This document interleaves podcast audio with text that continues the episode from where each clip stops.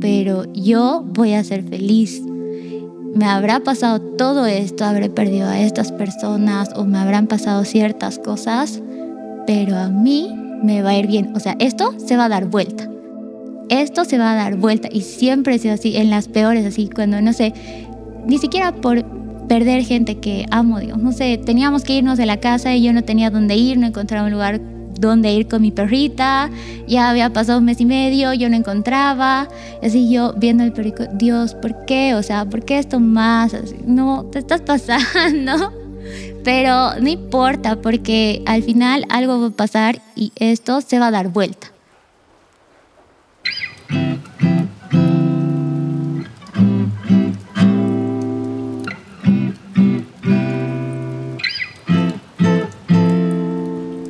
Hola, ¿qué tal amigos y amigas que escuchan Equilibrium Podcast? Mi nombre es Luis Muñoz y mi trabajo es conversar con personas valientes, emprendedores, ultra creativos, deportistas de alto nivel y maestros espirituales para que ustedes puedan inspirarse, relajarse y abrir la mente. Si es que es su primera vez acá, Equilibrium es un espacio seguro de conexión íntima que les ayudará a encontrar respuestas, sentirse mejor, especialmente en bajones, e incluso sanar situaciones personales pendientes. Nuestras conversaciones tienen ese efecto de calidez interna, algo súper bonito. Estamos en Apple Podcast, en Spotify, en Google Podcast también. Algo que recomiendo siempre es escuchar el podcast mientras estás limpiando la casa, tu cuarto, mientras estás caminando, trotando, en el auto alternativamente a la música, en el micro, en el trufi. Tal vez estás, qué sé yo, cocinando con tu mamá, con tu papá, haciendo alguna tarea. Hay varios emprendimientos que alguna vez me han hablado y me han dicho que escuchan el podcast entre todos. Entonces es una alternativa a la música y de hecho hace que el tiempo pase de una manera mucho más ligera. Bueno, algo que, que tal vez tengo que ser sincero y confesar es que me ha estado costando lanzar los episodios pero tengo muchas, muchas ganas de hacerlo uno por semana como solía hacerlo. Lo loco es que antes yo hacía hasta dos episodios por semana cuando tenía tú también puedes podcast, que hay algunas personas que lo van a recordar. Y hoy en día me está costando, qué sé yo, tener este ritmo, recuperarlo. No sé si es mi efecto post pandemia, porque antes de la pandemia estábamos súper activos. Yo sé que ya ha pasado toda esa experiencia, pero aún así creo que me está, sí, me está costando recuperar ritmo. Bueno, entonces, nada, gracias por su paciencia, gracias por escuchar, gracias por recomendar a sus amigos, a sus amigas, a sus parientes Equilibrium Podcast. No me cabe duda que estos episodios les hacen muchísimo bien y es porque vienen desde un ángulo súper honesto, desde un ángulo súper terapéutico, súper profundo. Alguna vez me preguntan, ¿y cómo eliges a tus invitados o cómo preparas una entrevista? Y para mí es ir a la esencia de la persona, es ir a la construcción de la persona para que las personas que escuchen entiendan que no es que nadie, que si yo nace una silla de oro, todos, absolutamente todos tienen retos, em, algunas ausencias, algunas, algunos obstáculos y creo que eso es lo que nos hace humanos y al mismo tiempo si es que tú encuentras tu parte oscura, tu herida, ahí también podría estar muy posiblemente lo que puedes hacer con tu vida muy bien. Y creo que eso, eso hemos estado tratando de mostrar en Equilibrio, un podcast con Alfie ya, ya tantos años. Entonces nada, si es que quieren recomendaciones de episodios, porque tenemos más de 100 episodios, escríbanos. Eh, pueden escribir Equilibrio, un podcast o a Luis Munoz de en Instagram. Y si tienen alguna situación específica, yo les puedo decir qué episodios les va a hacer mucho bien. Bueno, pues me toca presentar a mi invitada del día de hoy. Michelle Negrón es arquitecta de profesión y después de experimentar en diferentes trabajos, hoy es la cabeza detrás de MN Espacios. Michelle es dinámica, entusiasta y apasionada por su trabajo. Si han estado cerca de ella, han sentido su energía, es inevitable. Es alguien que te contagia con su, qué sé yo, con su sonrisa, con toda esta, esta parte que tiene este entusiasmo. Em, es alguien muy bonito de estar cerca. Y bueno, algo que quiero que sepan es que detrás de esta mujer hay una historia que podría derrumbar a muchos, pues siendo muy joven pierde a su mamá y poco después, sí, poco después digo unos cuantos años, pierde a su abuelita. Figuras que en su momento eran toda su familia. hoy obviamente ha sabido crear y encontrar a su familia en diferentes eh, tíos, en diferentes personas, amigos y obviamente hoy en su esposo. Impresionantemente, estas dos personas, me refiero a su mamá y su abuelita, la llenan de armas y perspectivas para prosperar y construir una gran vida. Y eso es lo que quiero que hoy ustedes saquen. ¿De qué hablamos? Orígenes en Argentina, cómo afrontar la pérdida de mamá y de abuelita, por supuesto profesores y personas influyentes en su vida, súper importantes, lecciones sobre actitud y confianza en la vida. Obviamente hay muchísimo más. No le doy más vueltas. Muchas gracias por estar acá. Disfruten a mi amiga Michelle Negrón. Oye, Mish, bienvenida aquí al podcast. Gracias. gracias por estar acá. De verdad que aprecio mucho que hayas aceptado la invitación. Y bueno, contexto, eh, hace como dos, tres semanas puse esta cajita en Instagram y aquí en entrevista ahora, no sé qué puse, ¿no? De tiempo en tiempo pongo. Y tu nombre es el que más ha sonado. Entonces he dicho, es el destino, ya nos toca charlar. O sea, ya te tenía en lista hace tiempo, ¿ya? Pero era como que el podcast subía, luego llegó la pandemia, luego volvimos a subir, luego empezamos a lanzar igual las redes sociales, manejar de diferente manera. Pero llegó el día porque he dicho, no, no hay mejor señal que tres, cuatro personas de las, bueno, 20, 25 que hayan votado hayan dicho tu nombre repetidas veces. Entonces, gracias por estar acá eh, y bueno, seguro que vamos a disfrutar la charla. Gracias chicos y bueno, creo que es tal vez una responsabilidad y barra honor poder estar acá para poder transmitir algo que realmente sirva a las personas que van a escuchar de lo que soy, hago, pienso, no sé, lo que venga, lo que salga. Yo sé que sí. Gracias por eso. Bueno, hace rato estábamos hablando de Sims. Creo que estaría divertido empezar por ahí. Que estábamos hablando de que si estaba el play prendido y le pregunto a la Misha, oye, ¿tú juegas algo? Y me dice de Sims. Curiosamente hace algo similar, voy a decir ahora, en algún nivel. Porque yo me acuerdo que me la pasaba igual toda la tarde. Bueno, el Alf y yo, tramposísimos. Ajá, poníamos el cheat y teníamos plata ilimitada. Yo me acuerdo que destruía, nivelaba el terreno si es que estaba desnivelado. Lo ponía, ajá, planito. Borraba todo lo que tenía ese terreno. Y ahí empezaba a hacer la mansión, así un lujo absurdo, diría hoy. Porque mantener una casa realmente es un trabajazo. Pero bueno, no voy a entrar en eso. Pero me acuerdo que me divertía y aquí le decía, voy a poner aquí alfombra. Ah, esta habitación está muy poco iluminada. Le ponía tres ventanales. O sea, realmente lo disfrutaba. Y estabas contando que tú también. Sí, sabes que yo no soy muy de juegos y nunca he sido muy de juegos, pero cuando era puberta, cuando tenía 13, 14, era mi juego favorito. Y en realidad, como cuando uno mira en retrospectiva hacia hacia lo que le gustaba cuando era niño, creo que se puede dar cuenta de que, o sea, hacia dónde puede ir o podías haber marcado tu rumbo, ¿no? Porque yo disfrutaba hartísimo ese juego, armar, que quede prolijo, o sea, no tenía noción, obviamente, era una niña, pero, o sea, era algo que me apasionaba, no solamente, porque nunca otro juego me ha apasionado así. Y justo hoy día estaba hablando eh, con la familia en la mesa eh, sobre el tema de los juguetes cuando éramos niños y mi único tesoro guardado eh, son unos rastis, unos ah. ladrillos que mi mamá me mandaba de Argentina y, o sea, era el juguete más especial para mí, el más divertido y de veintitantos años, aquí yo guardando como oro y de arquitecto. Qué loco. Sabes que hay pistas, hay mm. pistas igual que, que, están ahí en la infancia y a veces eh, no las seguimos justamente por, por miedos o por algo que estamos hablando ahorita con la pausa Linas. Estamos en el tercer workshop con Equilibrium y vamos a trabajar el tema de adolescencia y decisiones que es justamente esa última parte que estás en tercero, cuarto medio.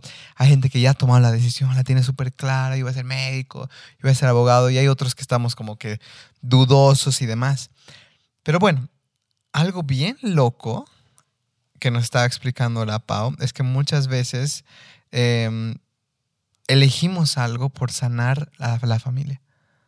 ¿Me mm. entiendes? En algún nivel, no siempre, pero digamos un abogado o una abogada no se pudo resolver algo en el linaje, ¿no? Algo fue injusto. Entonces nace este sentimiento de justicia que puede estar desde el abuelo, Mm. porque conoces familias que el abuelo era abogado, luego el papá era abogado, ahora el hijo, y el hijo ni siquiera quiere serlo, ¿me entiendes? Pero hay una especie de lealtad. Ahora hay otras personas que están muy conectadas con esa niña, como tú en tu caso, por, lo que veo, que de repente la vida ya las estaba llevando por ahí, han podido, si quieres, enganchar en ese camino y prosperar, porque tú hoy en día estás pro- prosperando. Vamos a hablar un poco más de eso luego, no voy a adelantar ahí, pero es muy loco como inconscientemente o el doctor que quiere salvar al abuelo que no pudo, eh, que se enfermó y no se pudo hacer nada, ¿no? O de más atrás, mucha enfermedad en la familia, entonces se necesita esto, ¿no? Hoy en día obviamente se traduce en profesiones, pero si te pones a pensar hace años, es como que, no sé, me pongo a pensar cómo se han originado los doctores. Pues posiblemente tenían muchos enfermos en casa. Y a partir de experimentación, plantas y cuidados, eso se han vuelto los doctores que años después hemos empezado a hacer avance, el, ¿qué se llama? La revolución científica y todos estos ya hemos podido entender de cómo se construye un doctor capaz, pero todas las profesiones vienen de necesidades, ¿no? De la familia. Entonces, ¿cómo han aparecido? No sé si debe haber la historia de la arquitectura, pero aparecen justamente ante esa necesidad, ¿no? Necesitamos habitar algún lugar, ¿no? Con la revolución agrícola, seguramente las casas, porque antes de ser, em, de asentarnos en lugares, vivíamos por todo lado, ¿no? Caminando. Pero entonces ahí han debido aparecer los primeros constructores, los primeros arquitectos y demás. Entonces, a mí me fascina cómo hoy seguimos arrastrando esas cosas de querer ayudar al linaje. Ahora, ¿hasta dónde? ¿Cuál es el límite, no? Pero bueno, me estoy adelantando porque quiero todavía preguntarte otras cosas. Espera, te quiero hacer un comentario de eso. Dale, dale. Eh, Sabes que em, la arquitectura es una necesidad básica em, y en realidad cumple la función de protegerte, ¿no? Protegerte del resto, o sea, del medio ambiente, de, de la naturaleza, no sé, de un frío, de un viento, de un terremoto, de algo que pueda pasar en la calle. Entonces, yo concuerdo completamente con lo que tú dices. Yo tenía, tenía que ser eh, abogada Ah, ya. justamente porque tenía temas tristes de que he visto a mi mamá sufrir por ciertos trámites que no ha podido eh, seguir o, o hacer correctamente en su momento. Por eso viajo cada año a Argentina a ver eso. Ha sido Ah, Y bien... tú tenías una- unas ganas de ser abogada. Ajá, hasta el último año del colegio yo quería, yo era la mejor en geodes, en ciencias políticas y no sé qué, pero creo que son esos azares del destino a veces que uno tiene que leerlos y captarlos, o sea, ver a su alrededor.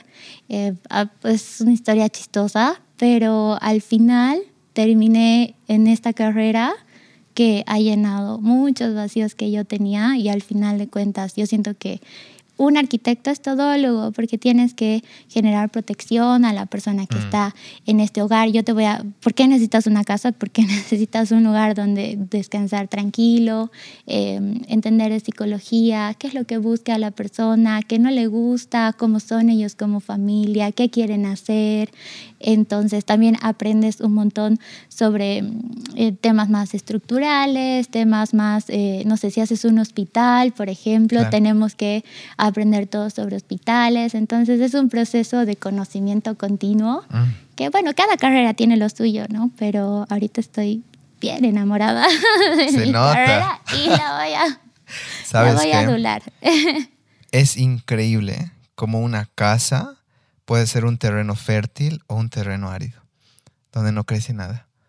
Dependiendo igual la disposición de espacios, ¿no? Eh, las sensaciones que puedes tener en la cocina, las sensaciones que puedes tener en tu habitación, si justo hay una viga cruzando por, eh, deba- encima de tu cama. O sea, hay un montón de cosas que sé que los arquitectos y los ingenieros al menos tratan de tomarle en la medida de lo posible en cuenta, pero que están haciendo que tú hoy te sientas súper cómodo, productivo, con ganas de ya sea eh, trabajar o divertirte también con tu, con tu familia, con tu gente, o sea un lugar donde te sientes súper amargado y triste y no falta ¿no? esa persona que siempre dice, ay, es que odio estar en mi casa, ¿no ve? Mm, Y no es tanto, créeme, que son las personas, muchas veces es la misma arquitectura de tu casa la que te está botando de ahí porque te sientes, qué sé yo, eh, eh, claustrofóbico, apachurrado, incómodo, eh, los mismos colores, o sea, hay, ya vamos a hablar de eso, porque a mí también me encanta esto. Ay, ay, vamos a hablar tal vez un poco de Feng Shui, igual que creo que es un tema igual hoy súper trending.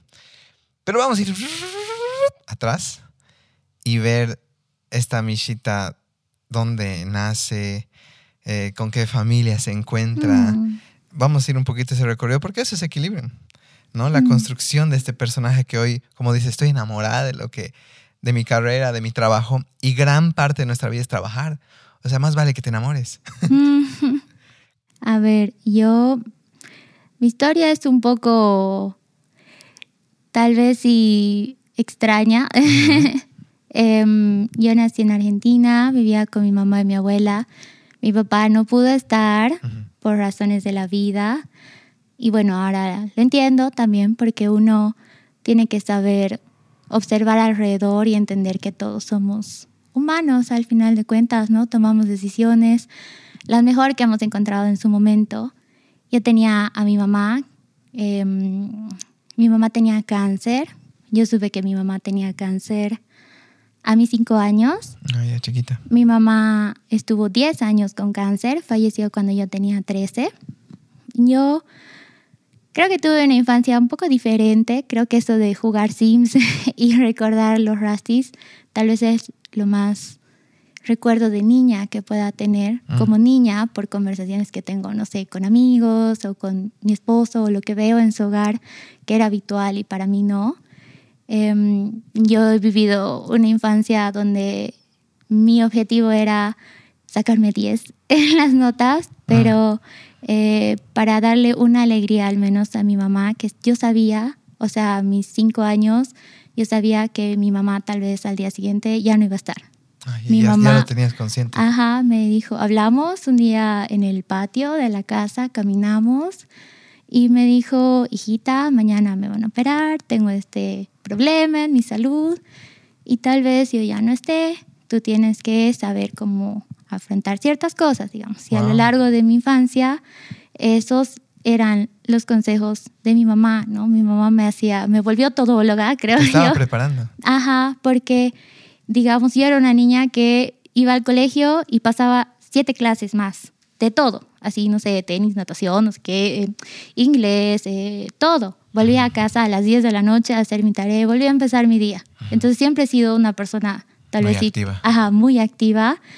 Tal vez incluso mi mamá lo hacía para distraerme, no sé, barra prepararme, digamos, ¿no? Pero al final de cuentas he disfrutado este, este camino que ha sido triste cuando mamá se fue, em, cuando después perdí a mi abuela, unos años después, pero yo ya estaba preparada con todo lo que ellas me habían dicho para poder afrontar una vida tal vez y sola, porque ha sido así hasta hace poco que, bueno, ahora soy Doña Michelle. Doña Michelle. Cuando piensas, un cachito antes voy a ir, dicen que cuando no hay papá es porque hubiera sido peor con papá. Sí. Que el inconsciente es tan sabio que si ese hombre por algún motivo no se sentía listo, o X motivos, no sabemos, mm. era mejor así. Y hoy en día, es igual, he estado, he estado, leyendo harto historia ya. No hay evidencia, Mish, desde hace millones de años, no hay evidencia de que la estructura de la familia era mamá, papá, hijos y así vivimos felices en una cueva, ¿no? No, no hay evidencia. Es cultural y contextual de que si hay la posibilidad, ¿no? Obviamente se, la familia podía avanzar hasta cierta parte juntos, pero después podía ser que como cazadores recolectores, que si yo iba eh, papá a cazar y no volvía, ¿no ve? Y la estructura de la familia cambiaba y se adaptaba a eso. Entonces, de verdad que agradezco mucho que, cuentes eso porque también sé que hay personas que tal vez ese conflicto, ¿no? Yo, yo siempre digo, el colegio nunca maneja muy bien esto, ¿no? El, que se Día del Padre. Mm, sí, y yo sé que tal vez, o sea, tal vez tú puedes recordar unos días del padre, es como que hay una evasión dentro de uno, unas ganas de, ah, ¿no? O sea, que tengo que hablar, tengo que decir. Em, creo yo que en este siglo XXI tenemos la posibilidad de decir, si hoy no tienes esa estructura, mamá, papá e hijos, ok, eso es lo que te tocó y se avanza muy bien y perfectamente. Obviamente tienes nuevos retos, como los que tienen papá y mamá tienen retos, ¿no ve? Pero culturalmente se ha alzado demasiado, ¿no? Este último tiempo, ¿no? Pero no hay, no es que viene de ahí, no se puede decir y asegurar. Y eso a mí me ha volado la cabeza. Entonces, em, eso te quería decir. Y lo otro que quería compartir también, o preguntarte en realidad, ¿cuáles crees que han sido estas principales lecciones que te han preparado? Como dices, ¿no? Me estaban preparando para, para esta vida sola. Y bueno, ahora ya doña Michelle. Pero pienso que cuando uno tiene estas circunstancias, es muy fácil también caer en adicciones para escaparse de uno mismo, ¿no? ¿Qué lecciones deja mamá principalmente y qué lecciones deja abuelita? Porque debe ser otro estilo. Mm, sí. Mm, creo que, a ver, yo al tal vez al enterarme o darme cuenta de mi realidad tan chiquitita, em, fui siempre una niña bien observadora. O sea, si no he cometido ciertos errores o si tal vez no he metido la pata de cierta manera, ha sido porque he podido ver a mi alrededor equivocarse otras personas tal vez o, lograr ciertas cosas que yo quería lograr o que yo me daba cuenta que no debía hacer ah, para, para no tener en mi vida esas experiencias o para tenerlas. Y ¿Qué, observabas? Me, me causa curiosidad. ¿Quiénes eran los que han puesto los límites? O sea, em, compañeros de colegio. O ¿A em, quién te refieres? Más o menos. A ver, Sin nombres. Ah, si quieres. no, a ver. Eh, esa, primero te responderé lo otro. Dale. Creo yo que mm, el principal consejo que mi mamá siempre me ha dado, o no consejo, sino como que herramienta tal vez, ha sido tienes que ser independiente. O sea, tú puedes, y lo he visto en carne propia, he visto a mi mamá, obviamente estuvo, estuvo mi papá, pero mi mamá quería, eh, mi mamá tenía 42 años cuando me tuvo, por eso tuvo cáncer, creo yo, porque su cuerpo ya no estaba listo. Entonces ella había trabajado toda una vida y estaba lista para poder tenerme, porque yo sé que realmente me quería y yo sé que los dos me querían, pero son situaciones de la vida, ¿no? entonces he visto una mujer luchadora que, o sea, podía sola con cosas que tal vez otras mujeres o tal vez en otras mentes no era posible porque mi mamá ha ido a trabajar hasta el último día. O sea, mi mamá se ha ido a internar sola al oncológico para unos cuatro días después fallecer. Ella sola, o sea, tomando dos trenes, un bus, o sea, hay gente que, no sé. Una fortaleza mental. ¿no? Ajá. Y tal vez sí suena mal, pero me ha dicho siempre que tengo que ser desconfiada.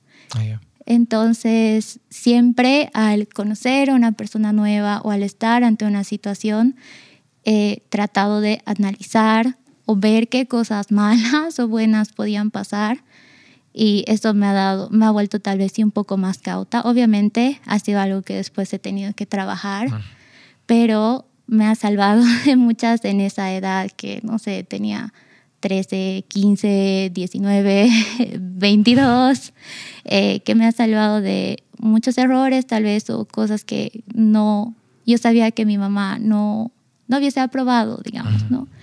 Y creo que lo último podría ser que que me cuide, o sea, mi cuerpo, mi mente, que sea una mujer inteligente. Mi mamá siempre me ha dicho, bueno, me decía que yo era una niña inteligente, que yo eh, me inculcaba, no sé, leer hartísimo, eh, prepararme, digamos, porque si uno no se prepara para cualquier cosa, nunca vas a poder hacer nada, ¿no? Entonces, alimentate bien, come frutas, come verduras. Me mandaba cartas, hijita, tienes que ir al mercado, haces así, recoges, lo lavas tus verduras y te preparas. Ajá, porque mi mamá estuvo, me mandó un año antes para que yo no la viera mal ah, el último año. Ah. A Cacocho, digamos. ¿Te, te mandó a Cacocho? Ajá. Ok. Y bueno, al final de cuentas creo que igual, aunque ellos, esas personas no hayan estado, em, hay una divinidad o algo, o algo tan fuerte en el amor de las personas que después se van, que siempre he conocido personas que han podido completar tal vez de pedacitos esos vacíos, ¿no?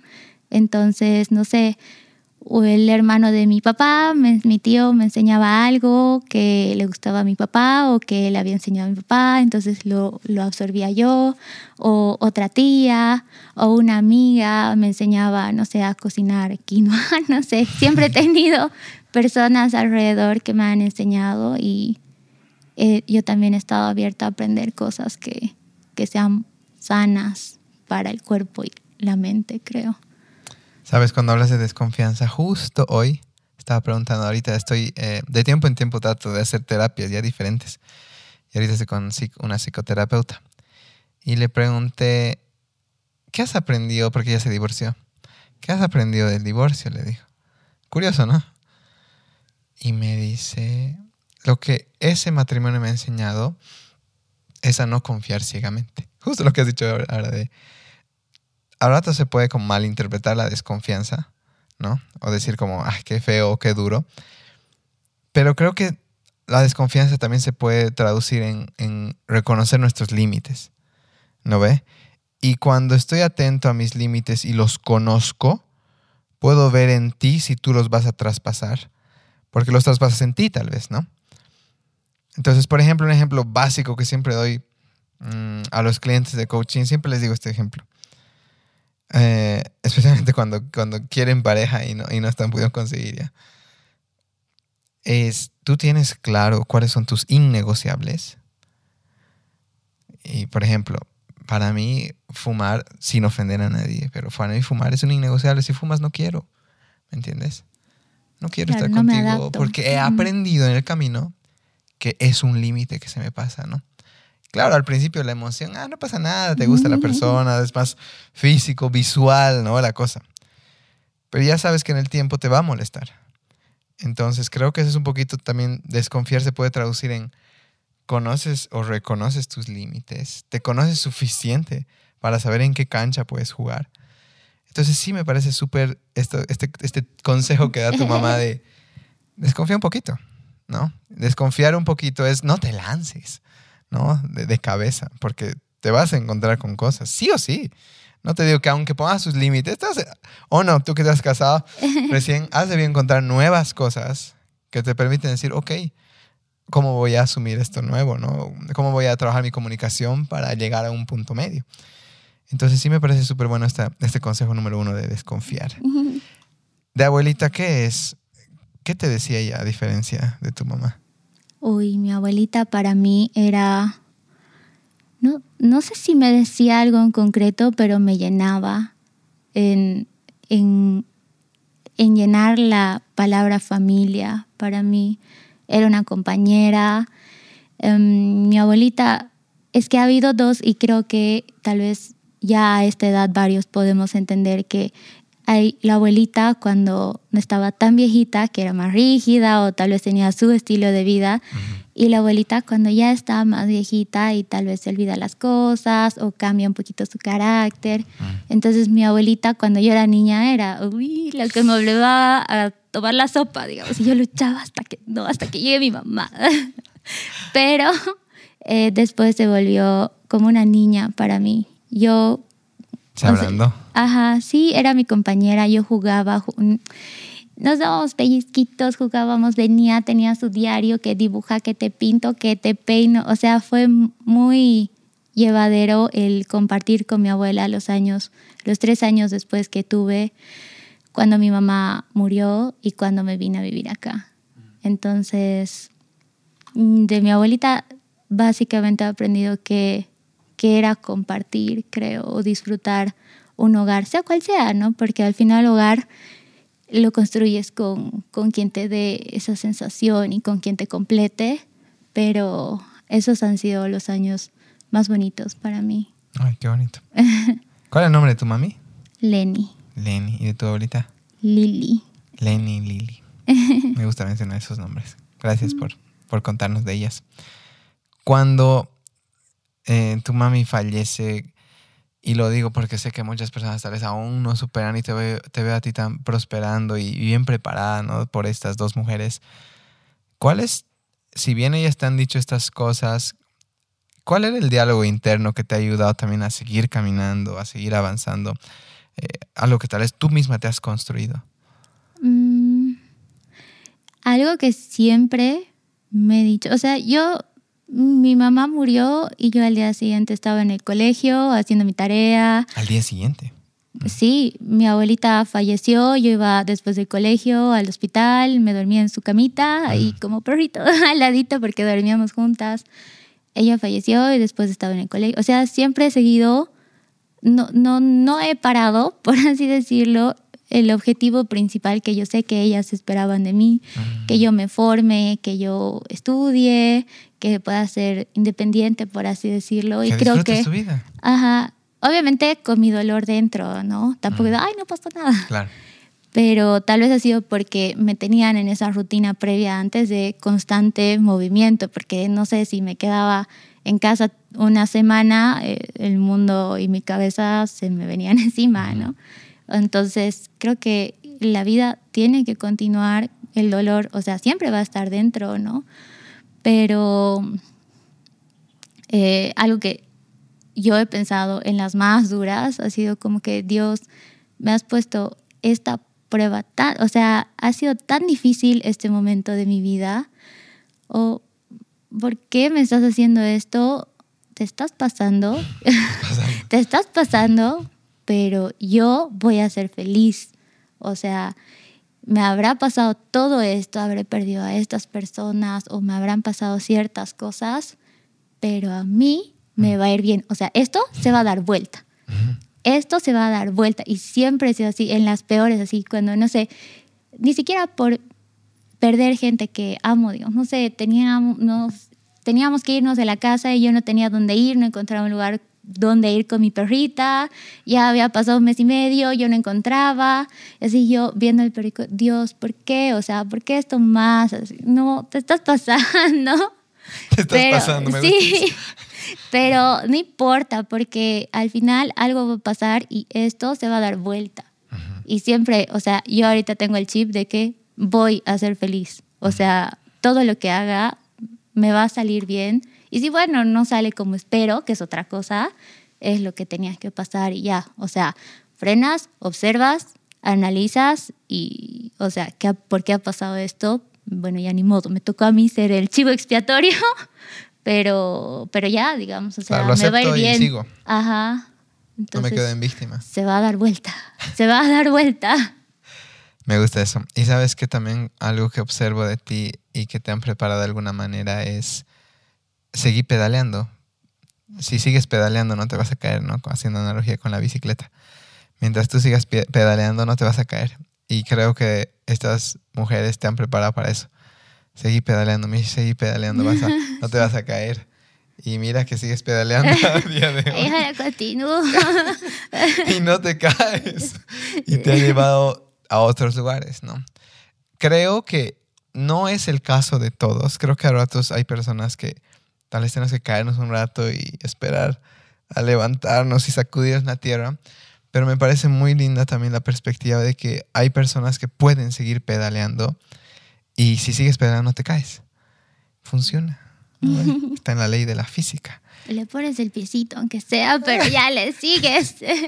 a ratos pisas, pateas, te das impulso y, vuelves a montarte. Entonces eso.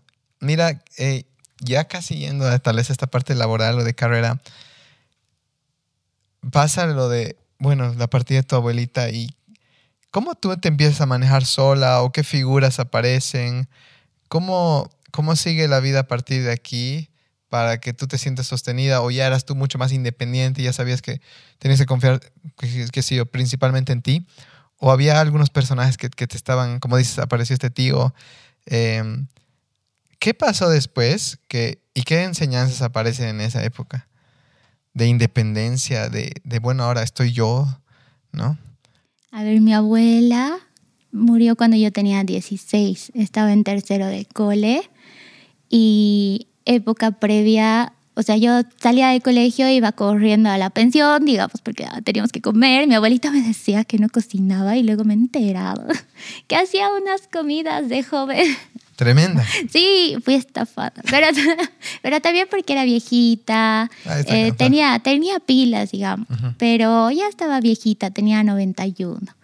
Entonces. Eh, ¿Ibas a la pensión? Iba, o sea, siempre he estado.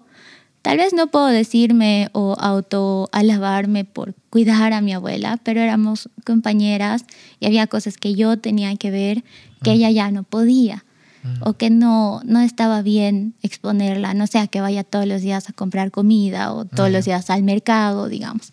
Entonces, em, primero sobre tema finanzas he aprendido desde muy pequeña, ¿no? Porque tenía que administrar el dinero, ver cómo, obviamente he metido la pata alguna vez o no, o sea, he ido tropezando al inicio, pero he tenido esos tropiezos en el colegio, digamos, cuando estaba en esa época.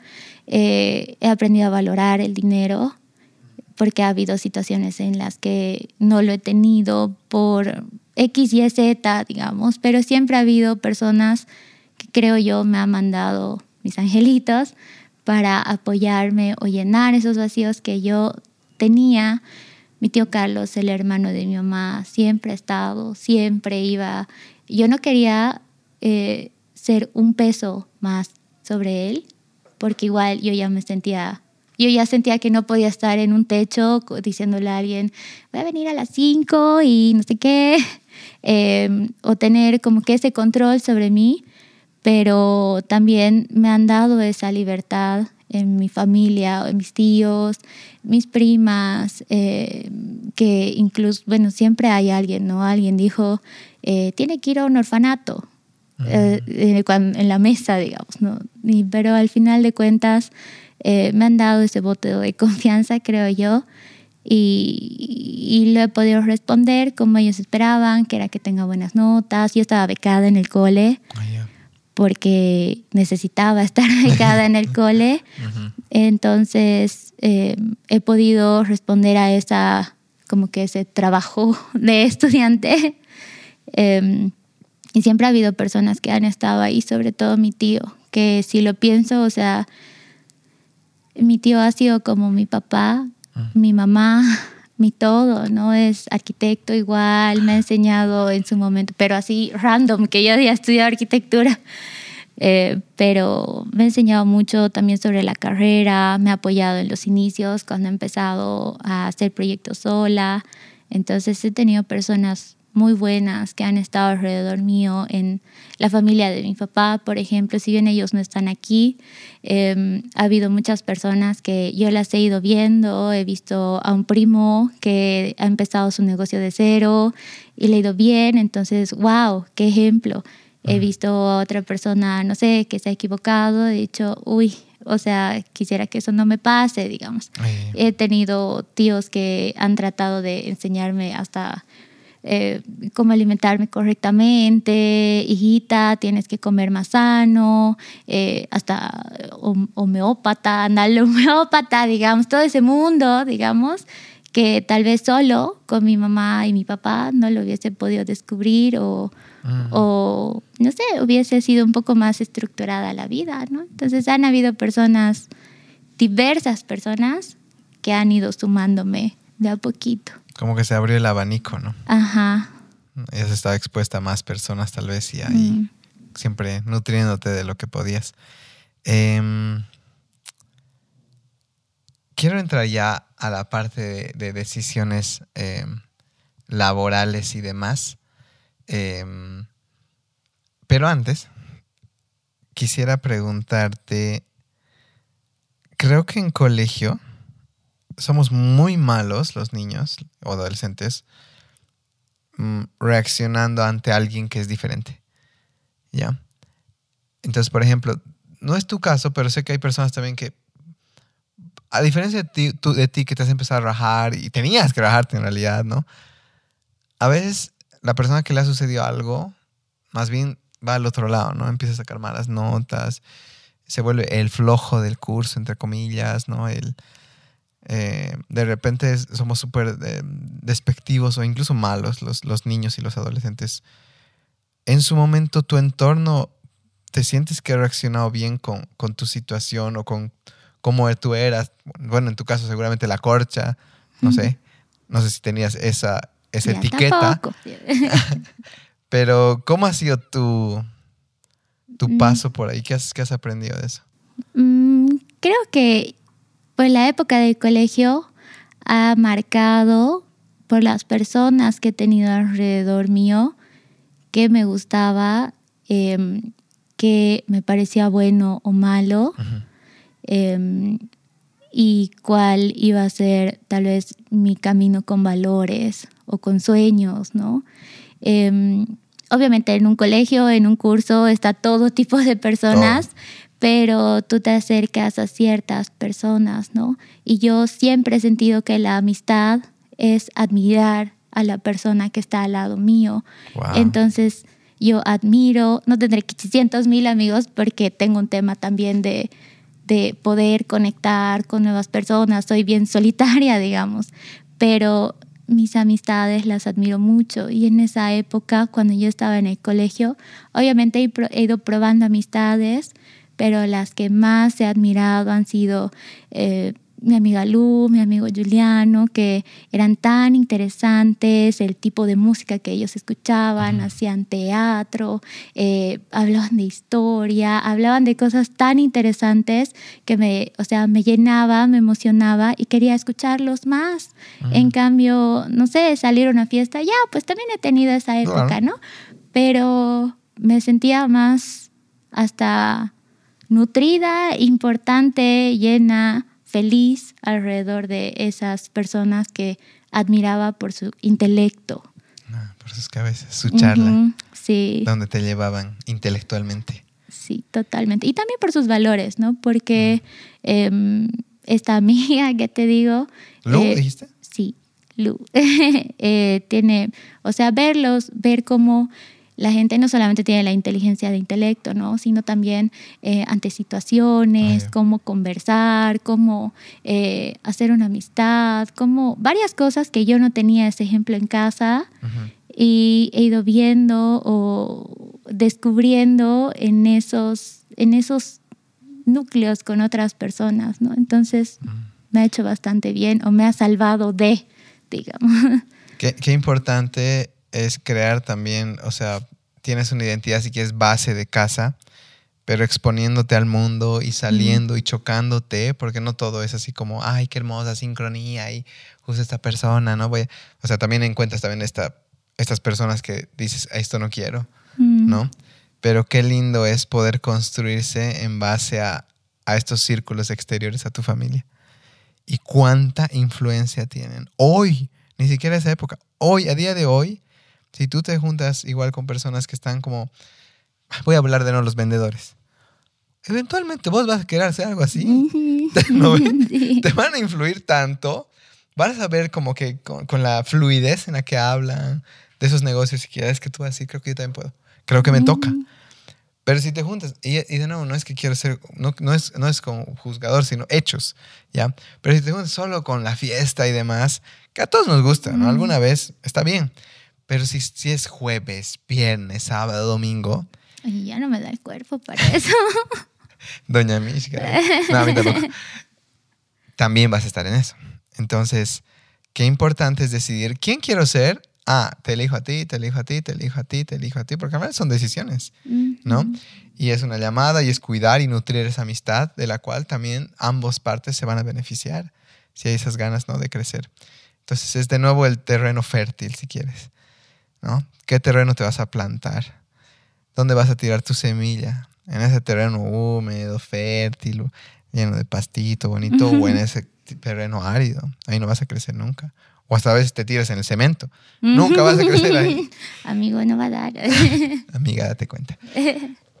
¿Cómo llega? Dices que querías este tema de abogado. Pero antes, dame un segundo, porque ahora queremos contarles algo a los oyentes de Equilibrio. Ya volvemos. Con el fin de año cerca, viene la evaluación de uno mismo. Si avancé en algún proyecto, si viajé donde quería, y sobre todo si crecí como persona. Aún hay tiempo para marcar esas cajas y queremos ser parte de que cierres el año satisfecha de ti misma. Este 22 y 23 de octubre viajamos a Kewiña en Corani para celebrar el noveno campamento de desintoxicación digital de Cocha Hike. Transformación interior, dos días, cero tecnología y 100% tú.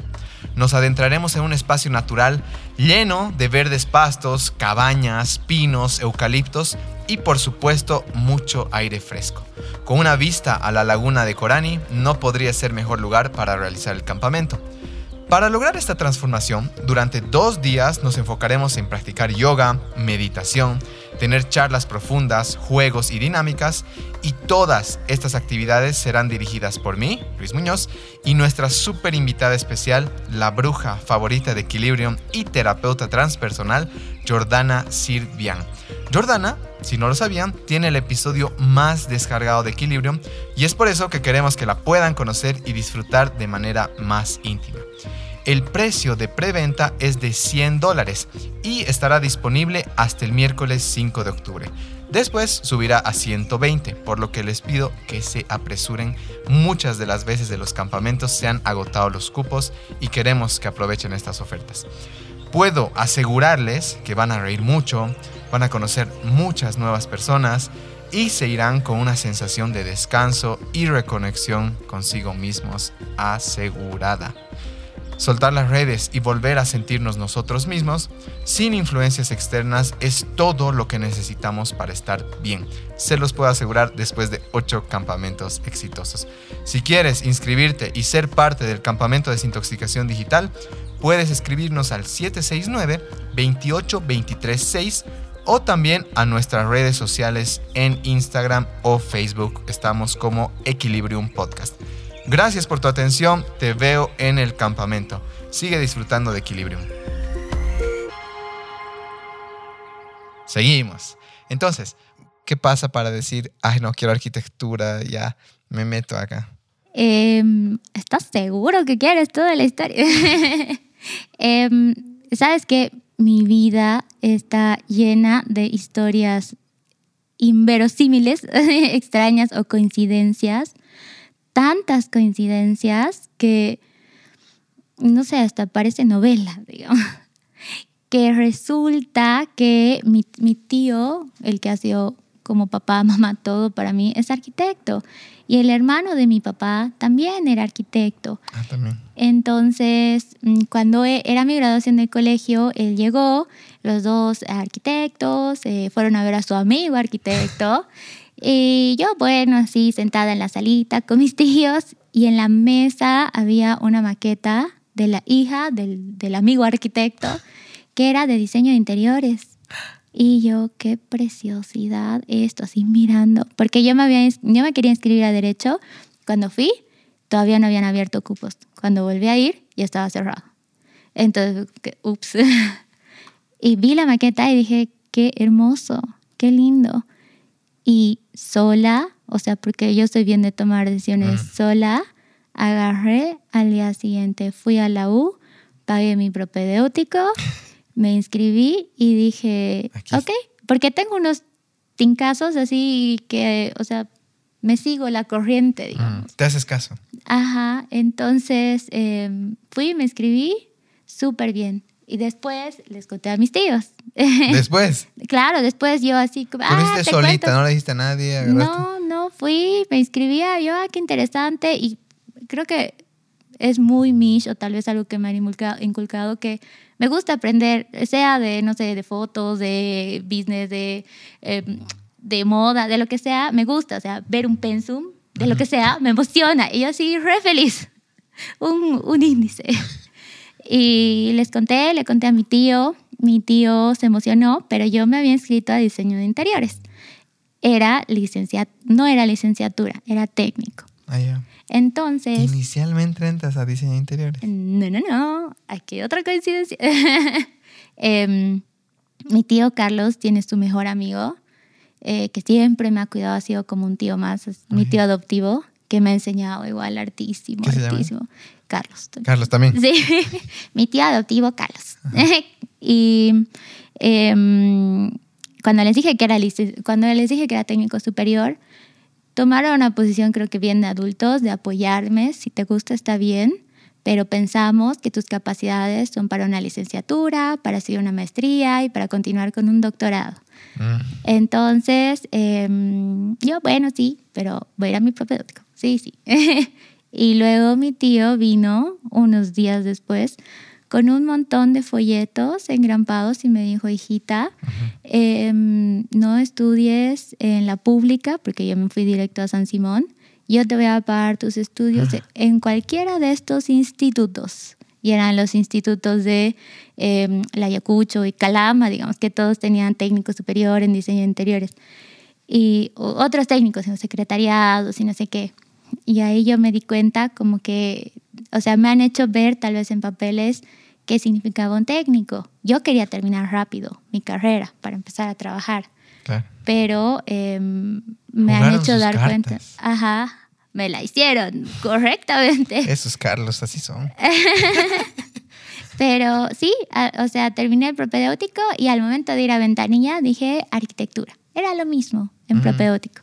Entonces entré a arquitectura. Y es, es lo mejor que pudo haber pasado en ese momento.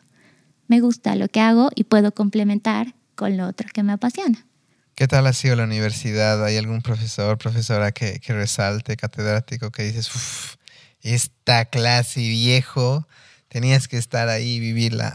¿Hay, personas influyentes o ha sido más un paseo de avanzar y avanzar? Porque imagino que con tu capacidad y tus ganas de avanzar has debido como arrolladora avanzar. Sí, puedes creer que no le prestaba, no le pasaba la tarea a mi actual esposo y por eso nunca nos hablamos en la U. Eras de esas. no, pues tampoco tan fácil. Tampoco es tan fácil. yo me he rajado, pero... Sí, no, no, yo te entiendo. Una vez unos amigos igual se enojaron conmigo porque igual nos costó un montón la tarea. Y obviamente llegó el día y nos dijeron, ¿y la tarea? Y yo, ¿ahí? Oye, hazla pues. Sí, y me acuerdo que se resintieron. no, mentira, lo estoy difamando a mi esposito un poco. pero sabes que la época de la U, eh, es que creo que tal vez yo soy muy de agarrar y tratar de verle lo bueno a las cosas. He tenido docentes que si te acercas y los escuchas y hablas, te pueden enseñar mucho. Hay un docente eh, en tercero de eh, diseño, el arquitecto Wilson Miranda, que mm, yo no tenía celular en la U, no podía tener en esa época celular, entonces iba con libros. ¿No podías porque no te daba para comprarte? Sí, para comprarme. Wow, estabas limitada. Ah, sí, porque mi mamá me dejó muchas cosas, pero en Argentina. Ah. Entonces hubo muchos beneficios que perdí ah. por estar acá o me quedaba ya en un orfanato, digamos, o venía acá. Y mi tío siempre trató de ayudarme, o yo también tenía auxiliaturas en la U, entonces eh, iba con libros. Y era un poco raro ya en esa época ver a alguien con libros, entonces muchos docentes se me acercaban o me recordaban por eso o me preguntaban o tal vez hasta podía iniciar el mismo libro una charla. Claro, resaltabas. Ajá, entonces em, ha sido muy bonito escuchar la experiencia o todo lo que una persona apasionada por lo que hace te puede transmitir ha sido para mí en diseño el arquitecto Miranda, el arquitecto Mercado. Había una arquitecta que en la parte de teoría, que a mí me encanta la teoría de la arquitectura, lo amo porque estructura todo. O sea, tú no puedes venir, ah, bueno, le pintamos rojo, digamos. No, todo tiene una teoría detrás, todo tiene una organización, una lógica y después se hace y las arquitectas que mm, Marta Arevalo, por ejemplo, que juntaba mucho con lo que es sociología, lo que mm, la arquitectura al final de cuentas debería ser transdisciplinaria, porque si vas a hacer em, una universidad tienes que hablar con un psicólogo, con un pedagogo, con un arquitecto, obviamente, con un administrativo, con, con todos, para que entre todos hagamos una lluvia de ideas y hagamos un proyecto correctamente. Entonces, ha habido, o sea, todos los arquitectos que me han tocado no han sido, más bien en San Simón, de los que no van a clases. He tenido clases todas. He pasado clases. He pasado clases, ¿eh? pero sí ha habido los más notorios, que ha sido, creo, por la pasión que le daban a las cosas, que yo he sentido ese clic en el, en el ámbito en el que estén, porque algunos se enfocaban más en una cosa que en otra, ¿no? ¿Cuál crees que ha sido tu, voy a decir anécdota favorita o materia, proyecto que es como que memorable a día de hoy? No te olvides lo que no sé que los de arquitectura no duermen a veces, pero ¿hay alguna en especial que, que te animarías a contarnos? Mi tesis. Tu tesis. ¿Sabes qué? Cejo fruncido y todo para los podcasters que no pueden ver eso. ¿Sabes qué? La tesis en arquitectura se hace de a dos en un año. Y a mitad de año, mi compañero lo dejó. Dijo, ya no quiero más. Ajá, chao, renunció. No puedo con. Porque decía, no, no, otro cambio, otro cambio. Lo dejó. Y yo estaba de viaje en unos congresos de arquitectura que organizaba. Medio congreso, medio pachanga, digamos. Los últimos dos días. Entonces, así me entero al final que no, que no estaba mi compañero. No tengo compañero. Ajá. Em, y dije, no, o sea, ya mis compañeros pachangueros me decían, no, quédate, que es un año más. Y yo ya estaba como que lavándome el cerebro. Lo llamo a mi tío y le digo, tío, lo ha dejado mi compañero, eh, no sé qué hacer. Y te tomas una flota ahorita, voy a ir a comprar cartulina, porque era ah. sábado en la tarde, y vamos a hacer tu maqueta. Y yo, porque no tenía ni maqueta conceptual. Y yo, ya, tío. me subo a la flota. Ajá me estuvo, no me ha hablado mal, ¿no? Pero ha sido bien tácito lo que quería y lo que tenía que hacer. Y fui, hablé con mi tío y todo el fin de semana armamos la maqueta. Llegué, mostré a la Sí, es oro, es un hombre muy noble. Y llegué, presenté, estaba buena la idea, zafé y lo continué sola. Ajá, y todo el mundo, de alguna u otra manera, vino a ayudarme. Mi tío venía, mi sobrinita veía que la hoja no se trabe en la impresora, eh, venía, no sé, algún compañero que no estaba en quinto ese año, que había pasado algo, no sé, me ayudaban a maquetear, me ayudaban a cortar. Todo el mundo, mis primas, te, lo, te ayudo con tus mapas, así. Pero todos me han dado una mano en ese momento y he logrado hacer el proyecto sola, un proyecto de dos personas. O sea, yo al final de cuentas eh, eh, creo que ese ha sido mi reto más difícil porque era tras noche, tras tras noche, pero yo tenía que acabar la universidad en cinco años y se había invertido tanto tiempo y dinero mío, porque además tenía tenía auxiliaturas y demás, pero todo lo estaba invirtiendo eso y obviamente mi tío me ayudaba o mi otra tía me ayudaba. Eh, tenía que acabarlo, o sea, no era opción no hacerlo. Y al final salió bien y acá estoy. Sabes, en esto de, de tu historia, por ejemplo, esto no, yo no tenía celular o tenía que acabar, o sea, esta presión extra, ¿no? Esta espadita por detrás tuyo, así como se está acabando el camino, sigue avanzando porque ya no hay atrás, ¿no ve? Eh, si se aprovecha, eh, sale esto, ¿no? Esta confianza en la vida, el, saber que van a aparecer, se va a armar las personas. Eh, la última canción del Javi Elías, que hace poco estuve en el podcast, se llama El universo a tu favor. Y creo que tú eres la, el ejemplo, el testimonio de que sí pasa, ¿no? De repente, como dices, aparece mi sobrinita, se armaba. Y a veces, cuando tenemos cierto grado de comodidad, nos olvidamos de que la vida puede estar a nuestro favor. Mm. ¿No? Pero cuando no tienes de otra, en tu caso era como, ok, vida, tienes que estar a mi favor porque no me va a salir y no me va a dar el tiempo ni la vida para acabarlo.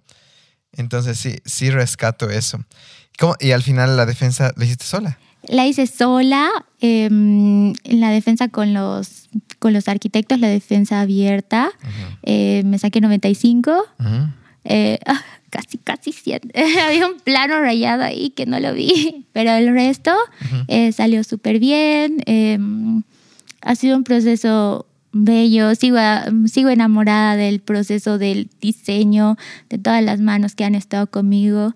Siempre he tenido gente buena alrededor, o tal vez eh, no puedo decir todos son buenos, pero al menos he tenido gente cerca mío que eh, me ha ayudado en el momento en el que ha estado, digamos, ¿no? Entonces puede ser que haya en la vida una persona que va y viene, pero en su momento ha sido buena para mí y yo espero haber sido buena para esas personas, porque no por nada vienes y ahí te lo hago tu maqueta, ¿no?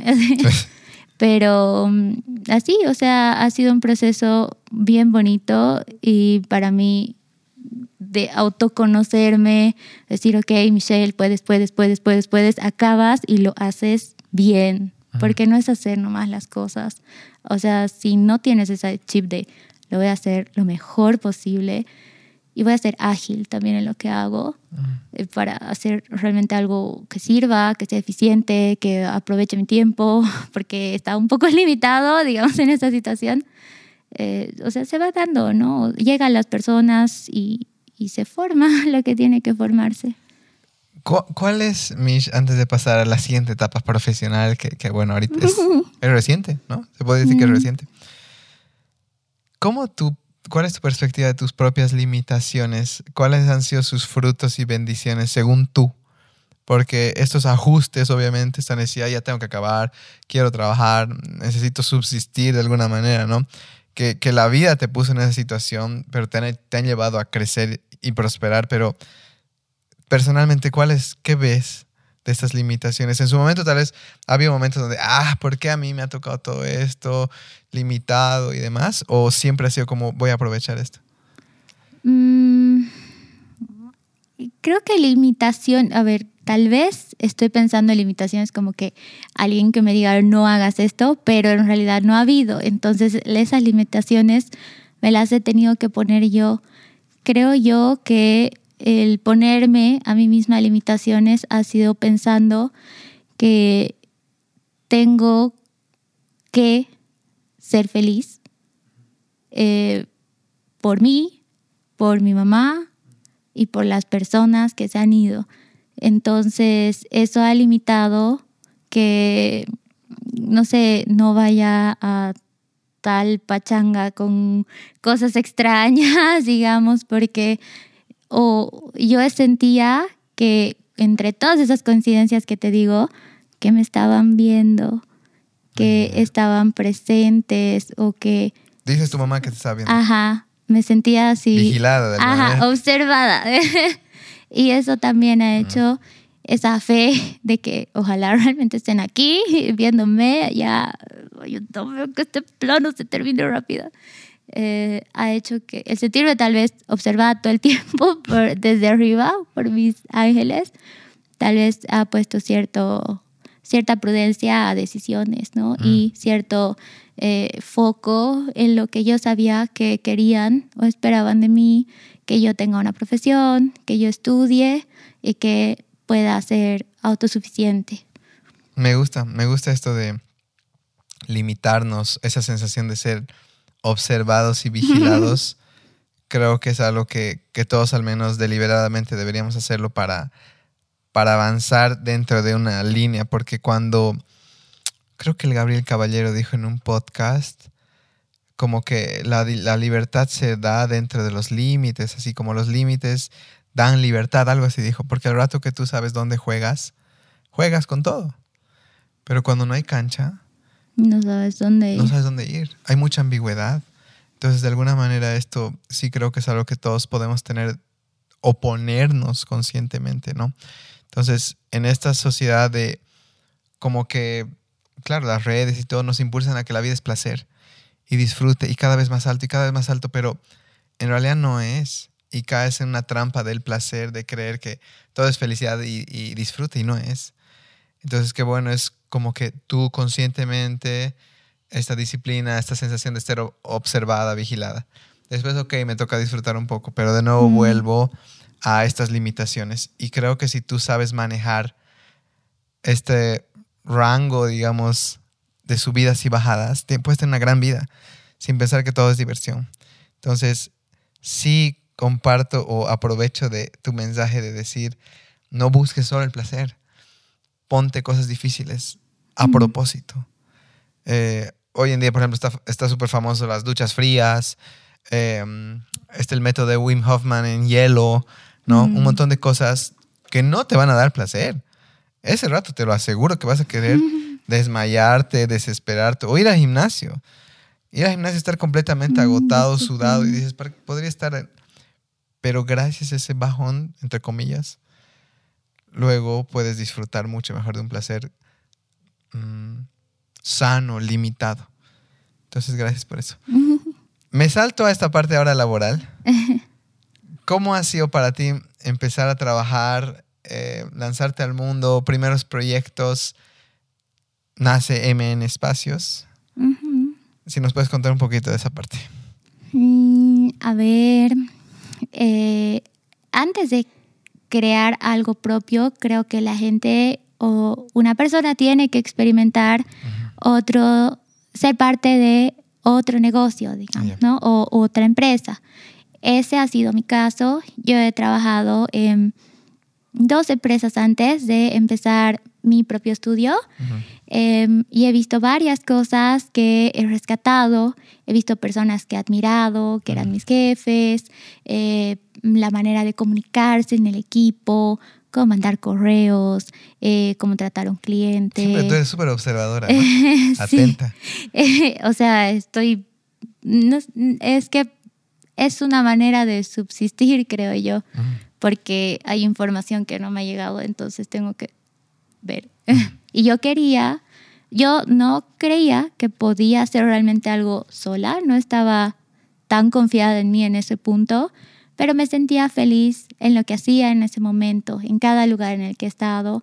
Me he ido triste, con lágrimas, abrazando, porque han sido personas que me han sumado, me han enseñado eh, y ahora hasta trabajo a la par de esas personas, mano a mano, digamos, porque mi trabajo complementa lo que, lo que ellos pueden ofrecer, ¿no? Entonces, creo que ha sido lo mejor que me pudo haber pasado trabajar en una empresa mediana para ver cómo se organizaban y en una empresa más grande para ver otra perspectiva de cómo se organizaban. Entonces, para mí el orden o el tema de organizar, una, o sea, no es nomás tener un negocio, no tienes que agarrar y tener un instructivo, tienes que tener eh, unos eh, formatos operativos, cómo se hace, qué pasa si es que, cómo yo voy a contratar a una persona, cuáles son mis requerimientos, o sea, ese tipo de cosas que veo en todo, trato de anotarlo, porque lo he visto en, los lugares donde he estado, ¿no? Eh, obviamente he tratado de, ah, eso está interesante, es una buena metodología, aprender un pelín más yo, digamos, ya ahí daba como mi plus, pero he visto al momento de trabajar en el último lugar, uno que eh, sí me iba bien, pero tenía una rutina que no me estaba haciendo feliz porque no tenía nada que perder al final de cuentas. No, bueno, ya si me quedo sin comer, eh, mi perrita y yo un día no me muero, digamos, pero hay gente que tiene que llevar una familia adelante y demás. Entonces, eso de marcar target, correr, porque corría a poner mi dedo ahí. Eh, ya te visualicé corriendo. Sí. eh, marcar tarjeta o seguir ciertas cosas, tema facturación o documentos, que al final he terminado aprendiéndolos, pero en ese momento me han costado. Eh, no era algo que quería o me hacía feliz porque llegaba tarde a casa, ni siquiera podía disfrutar. No sé, llevar a mi sobrina a tomar un helado. Qué rato, digamos. Para, no había. Entonces, había también los trámites pendientes de mi mamá, que siempre han sido un peso en mi corazón, de que tengo que hacerlo, tengo que solucionar, tengo que ir. Entonces dije, no, o sea, me voy en caso de emergencia, pido volver. Eh, y bueno, o sea, veo qué hago. Me había dado cuenta en ese punto. Yo trabajaba en una tienda de muebles, entonces había visto los em, las personas del rubro, cómo trabajaban, sabía cuántas eran, qué era lo que hacía, veía sus aciertos, veía falencias, eh, veía también todos los días un montón de clientes, entonces yo sabía qué era lo que buscaba un cliente, yo ya había aprendido cómo tratar a un cliente y cuál era mi manera de tratar a un cliente, porque yo suelo volverme amiga, digamos, no soy la que, hola, eh, ya va a comprar. No, no es ese tipo de trato. Yo trato de generar una conexión. Entonces había visto qué vacíos podía yo llenar. Y con mi tío adoptivo, que es eh, planificador, em, armamos una estrategia para tener una empresa. O sea, mi foda, mi visión, mi misión, eh, qué tengo yo que no hay en el mercado y demás. Y así, eh, con un poco de miedito que el logo, que hay que hacer esto, que hay que... Al final empezó y ya en el proceso fue mejorando. Qué lindo. Em, ¿Cómo sido los primeros meses? ¿Si había gente, no había gente? ¿Cómo has manejado eso? ¿O ya apareció desde el principio? Me lancé y aparecen los clientes. Eh, no, recuerdo mi primera cliente. Em, fue muy bonito porque me dio su confianza. Entonces, creo que una relación cuando la persona sabe que tiene la confianza del otro, protege eso y da lo mejor de sí. Esa es la mejor manera de afrontar cualquier relación, ¿no? Entonces, em, mm, fue de mucho aprendizaje los primeros clientes. Claro, fueron un poco más esporádicos, eh, pero toque puertas también, em, llame al lugar donde trabajaba antes, hagamos esto, ¿qué te parece si hacemos esto? Yo hacía mis esquemas, así mis documentos eh, de el objetivo, de por qué hacer esto, de por qué no hacer, de qué tal, de quién, a quiénes podemos apuntar eh, para, no sé, organizar un evento o algo ¿Te así. Has movido? Ajá, me moví porque vi un espacio vacío que yo podía completar en ese momento, o que quería completar. Y ya después todo fue como que en bola de nieve. Cuando hablas de ese espacio vacío, ¿cuál es tu, qué es lo que tú ofreces de diferente? Mm, a ver, yo había estudiado arquitectura, eh, pero podía complementar con diseño. Yo había trabajado con clientes todos los días, sabía que, o sea, que venían, digamos, a comprar un mueble, entonces sabía cuáles eran sus dudas sabía cuáles eran sus miedos, porque al final de cuentas empezar tu hogar, que digamos es una pareja que está empezando, es una inversión fuerte, eh, hay mucho miedo, eh, no, no, te puedes equivocar como en tu pantalón, ¿no? que lo guardas ahí, chao. Entonces, eh, traté de enseñar sobre eso y me fue bien porque no había nadie que lo hiciera por todo lo que había podido ver antes y entender de las dudas constantes que hacían los clientes.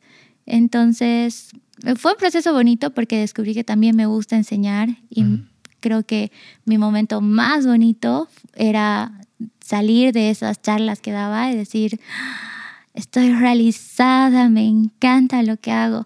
Y es lo que siento igual al poder finalizar un proyecto como nos ha pasado hace una semana o hace unos días, que es como en la tele. O sea, agarra, señora, me da su llave, dígame qué le gusta, qué no le gusta.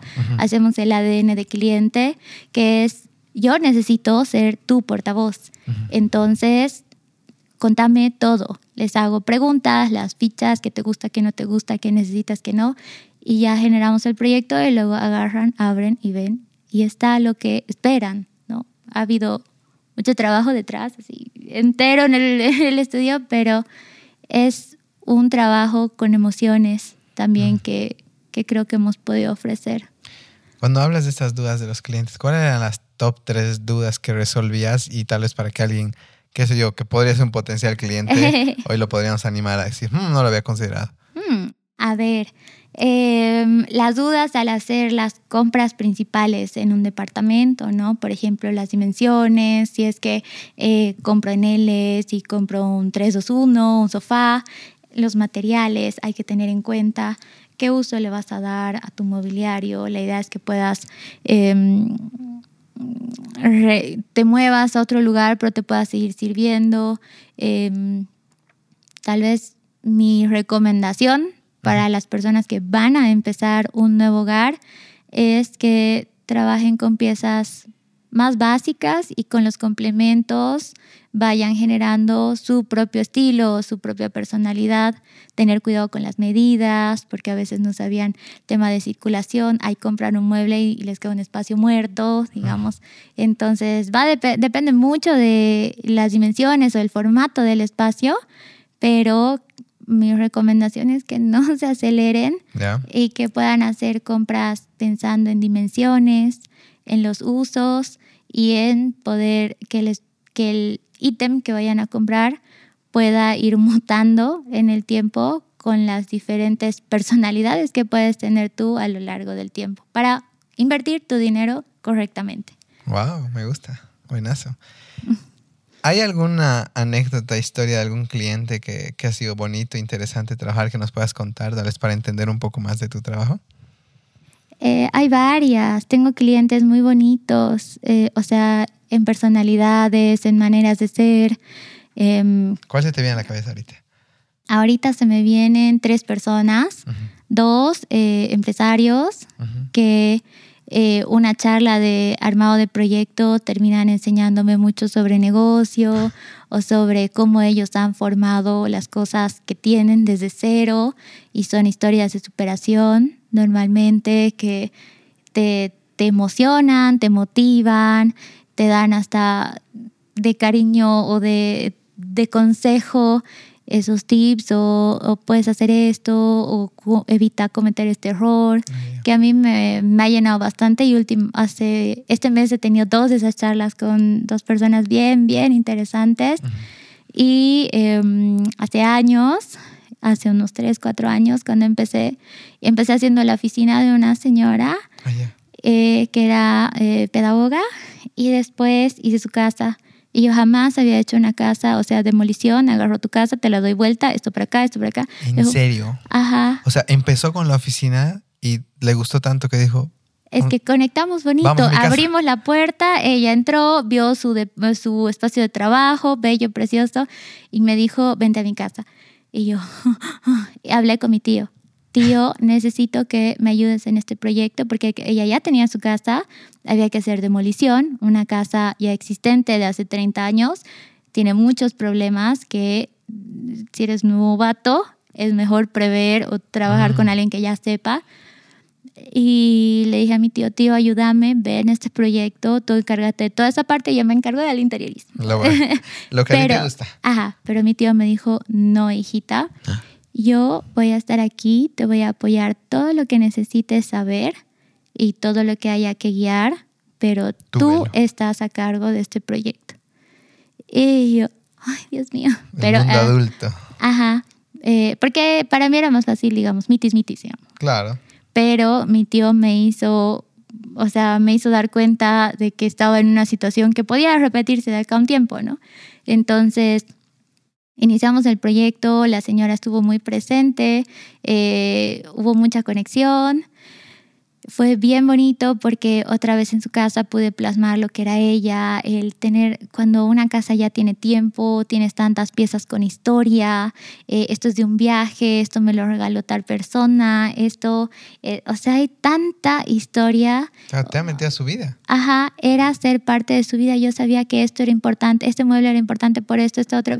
Entonces es hermoso porque tal vez si en uno de mis vacíos ser parte de un hogar me llena. Obviamente soy una pequeña parte de esa historia, ¿no? Pero para mí es wow poder compartir o ser parte de esa pequeña historia y ayudarlos a mejorar su calidad de vida o, o concretar ese sueño de un hogar más cómodo, ¿no? Y obviamente el proyecto salió bien, mi tío me ayudó en lo que tenía que ayudarme y hemos reutilizado un montón de cosas que ya tenía, hemos comprado nuevas, hemos hecho nuevos espacios y todos contentos. Qué lindo. Sabes, ahorita me te recuerda este concepto que es um, tu trabajo te va a ayudar a sanar. Y ahorita has dicho así como, como que ahí tal vez hay una piecita que mi trabajo la complementa, ¿no? Haciéndome parte de estas estructuras familiares o de estas casas y demás. Y equilibrio es lo mismo, al menos para mí por mi propio desequilibrio nace equilibrio. Y todas las veces que voy, que se yo, hago un podcast o mm, estoy en un club de lectura o estoy en, un, en una clase de yoga, digo, ay, qué bien, qué, qué, bien se siente esto, ¿no? Es como ah, una piecita mía se está llenando acá con ustedes y gracias. No solo es como ustedes, yo les estoy ofreciendo un servicio, no. Ustedes también me están dando más allá de una devolución económica me están sanando una piecita que se me salió, estaba medio mal puesta, ¿no? Entonces, qué lindo eso. Gracias por mencionarlo. pucha, Mish, em, hay algo que, no sé, no he tocado, hubieras creo que, que vayamos por ahí, que se me haya pasado, o, si me permites ir a mi última pregunta, bueno, antes, mejor no sé mi última pregunta. ¿Hay alguna cosa más que quieras mencionar que es importante en esta historia que tal vez las personas deberían saber? Em, creo yo que al final de cuentas, eh, pase lo que pase en la vida de uno, todo se trata de actitud. O sea, la actitud con la que tomas las cosas eh, y conocerse, serse sincero a sí mismo. Con, o sea, esta es mi realidad y voy a, voy a afrontarla, no me queda de otra, no puedo agarrar y, oh, me tapo los ojos, pausa el mundo y bueno, ya veré. Entonces, mm, tal vez eso, no sé si suena a consejo, eh, pero eh, es parte de la manera en la que he sanado yo varias cosas o he afrontado varias cosas. Obviamente no todo ha sido de la mejor manera, tengo mis vacíos, mis tristezas todavía que ya acompañada estoy viendo de sanar, pero es importante, creo que el amor igual sana muchas cosas y te hace ver muchas otras y cuando tienes una actitud buena hacia las cosas, vas a querer y vas a poder ir limpiando todo eso que está ahí guardadito. Qué buena esa. Mi última pregunta es, me gustan esos como que momentos simbólicos o mágicos, si, si tu mami hoy te diera unas palabras viendo todo lo que estás haciendo, logrando, ¿qué crees que diría? ¿Qué te diría? Creo yo que estaría feliz porque con el tiempo voy olvidando cosas de mi mamá. Eh, paulatinamente voy perdiendo recuerdos, pero hay cosas que me quedan grabadas. Yo sé, por ejemplo, que mi mamá quería que yo viaje, que estudie afuera. Tal vez em, en el momento de la universidad no pude, pero después las cosas se han ido dando para que sí pueda o para que forme un hogar. Ahorita estoy en ese proceso y me siento completa, o sea, mm, mi esposo y su familia me hacen sentir que ya estoy en otra etapa de mi vida, de ese vacío o eso que veía en otros lados y que no quería, o sea, no me hubiese soñado o añorado, ay, quiero un papá y una mamá y, no sé, ver la tele de 6 a 8, digamos. Creo que eso no está ahorita en mi chip de lo que hubiese querido. Acepto lo que ha pasado, pero creo que estaría feliz, creo que amaría a Diego y creo que eh, me diría tal vez que cumplí las expectativas que tenía, que al final de cuentas creo que todo padre solo quiere que sus hijos sean felices mm. y estoy en ese proceso, ¿no? Ya no de distraerme, porque al final de cuentas mi trabajo en esa época de mi vida también era una distracción o un llenar un espacio en mi mente que estaba medio revoltoso o, medio empedrado. Pero, o sea, como persona uno es feliz también equilibrando ciertas cosas y ahora lo estoy haciendo. Y hubiese sido lindo que estén esos días bonitos en la boda, en, no sé, terminar la universidad. Seguro estaba de alguna manera sí, yo sé en este mundo multidimensional. Sí, yo sé. Esas coincidencias de las que hablas, yo no creo que hayan sido tan coincidencias. ¿Sabes que la han nombrado a mi mamá tres veces en, en la boda? Así mis amigas de la nada. Y me decían así como que no sé por qué la he nombrado así. Yo... La energía. Mm, obviamente. sí. Gracias, Mish, lo aprecio. Gracias por tu tiempo. Sé que hoy es el cumple de Diego. Sí, Felicidades, Diego. Lo pasas muy bien. Sacaste la loto. Tremenda mujer. Yo también saqué la loto. Es bueno. Muy amable de tu parte. En su cumple, ¿no? la chachona. la chachona, ya te la devolvemos. Bueno, Mish, no sé si, bueno, quieres despedirte de las personas de Clio con algún mensaje, algo, bueno, creo que lo dijiste igual en, la última pregunta, pero gracias por tu tiempo. Espero que hayas disfrutado igual el podcast en este momento. Y nada, sabes que estamos para servirte igual y estamos súper felices por ti y lo que estás haciendo y, y, que más gente lo conozca, pues va a ser genial. Más gente te conozca y se inspire. Súper, gracias Luis. Al principio no sabía cuál era el norte de la conversación. Creo que te pregunté cómo procede esto, pero eh, qué lindo momento, qué lindo escucharte y poder tal vez complementar ideas o conceptos que teníamos. Mm. Y, nada, como ejemplo vio o, o desde mi perspectiva, escuchar personas y verlas em, te da pauta también para ver qué cosas hacer y qué cosas no hacer. Mm. Yo soy un ejemplo de las dos cosas, no solo de lo bueno, a veces también, o sea, tengo mis errores, pero hoy agarren lo bueno. Ya será para otro podcast lo malo. gracias, Eso, Mish. Gracias. gracias. a todas las personas. Gracias, Alfie. Chao. Muchísimas gracias por haber escuchado Equilibrio. Si has llegado hasta acá, seguramente el episodio te ha encantado y te pedimos que lo compartas en tus stories para que amigos y familia también lo puedan escuchar. No olvides etiquetarnos para conocerte. También nos ayuda mucho que califiques el podcast en Spotify y Apple Podcast. Antes de decir adiós, te invitamos a leer fantásticos libros en nuestro club de lectura, a fortalecer tu cuerpo y mente practicando yoga con nosotros y también a conocer más de ti mismo a través de nuestros nuevos workshops. Toda la información de las actividades en comunidad las encontrarás en la descripción del episodio o en nuestras redes sociales. Este episodio fue grabado y editado por nuestro querido Alfie y la relajante música compuesta por J. Cocaterán. Aprecio mucho el tiempo que dedicas a escucharnos, el cariño que mandas a nuestras redes sociales y sobre todo que nos elijas para acompañarte a crear la mejor versión de ti. Siempre estoy cerca y si aún no nos conocemos, espero que lo hagamos pronto. Hasta el siguiente episodio. Namaste.